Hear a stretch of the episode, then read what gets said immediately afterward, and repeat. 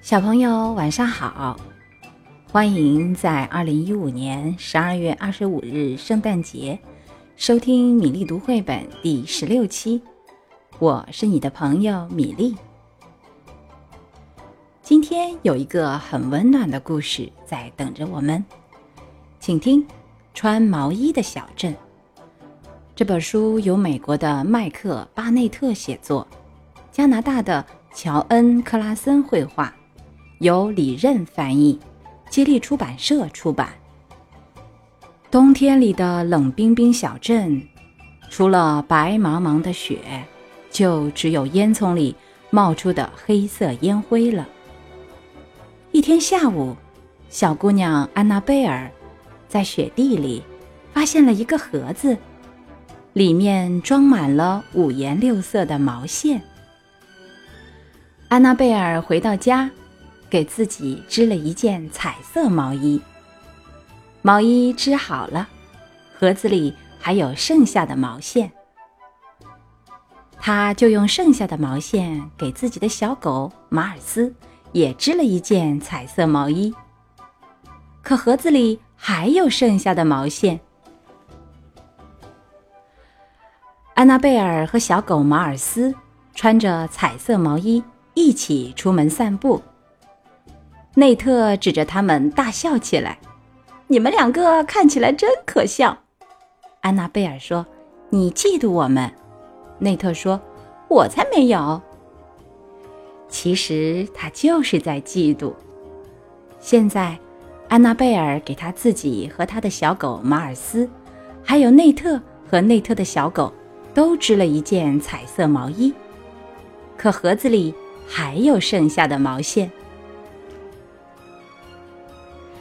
在学校里，同学们不停地对着安娜贝尔的毛衣叽叽喳喳。诺曼先生喊道：“安静，请大家安静！安娜贝尔，你的彩色毛衣严重扰乱了课堂秩序，大家都回头看你，我都没法上课了。”安娜贝尔回答说：“那我给每个人都织一件毛衣吧，这样他们就不会盯着我看了。”诺曼先生说：“绝不可能，你做不到。”但安娜贝尔就是能做到，而且她真的做到了，甚至连诺曼先生也有份儿。织完这些毛衣，安娜贝尔的盒子里。还有剩下的毛线，他又织了彩色毛衣给爸爸妈妈、胖墩儿先生、胖墩儿太太、帕帕医生，还有小矮人路易斯。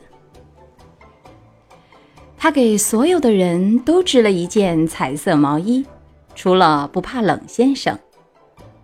不怕冷先生从来都不穿毛衣和长裤，他。总是穿着背心和裤衩，站在齐牺牲的学历，不怕冷。先生这样说：“我不需要毛衣，谢谢。”于是安娜贝尔就织了顶毛线帽，送给了不怕冷先生。这时候，安娜贝尔的盒子里还有剩下的毛线，她给所有的小狗织毛衣。给所有的小猫织毛衣，给各种各样的动物织毛衣。快啦！人们念叨着，安娜贝尔的毛线就快要用完啦。可是她的毛线怎么用也用不完。安娜贝尔开始给那些根本不穿衣服的家伙织毛衣。冷冰冰小镇穿上了彩色毛衣，变得和原来不一样了。冷冰冰小镇上有个女孩，她有一个神奇的盒子，里面装着用不完的毛线。这个消息越传越远，人们从世界各地赶来，欣赏安娜贝尔织的毛衣，和她握手。有一天，一位特别爱打扮的公爵漂洋过海来到冷冰冰小镇，他想见一见。安娜贝尔公爵说：“小姑娘，我想买下你的毛线盒子，我可以付给你一百万美元。”“不，谢谢。”安娜贝尔头也不抬，她正在给一辆小货车织毛衣呢。公爵的胡子抖动了一下，“两百万。”安娜贝尔摇摇头，“不，谢谢。”“一千万！”公爵叫嚷起来，“就这些了，你卖还是不卖？”“不。”安娜贝尔回答，“我不会卖的。”他说到做到。这天夜里，公爵雇了三个小偷。小偷溜进安娜贝尔的屋子，偷走了装毛线的盒子，把它带给了公爵。公爵冒着风雪漂洋过海，回到了他的城堡。公爵坐在他最好的椅子上，听着他最喜欢的歌。他取出盒子，打开盖子，往里一瞧，盒子里空空如也。他的胡子颤抖了，胡子哆嗦个不停，胡子被气得炸了开来。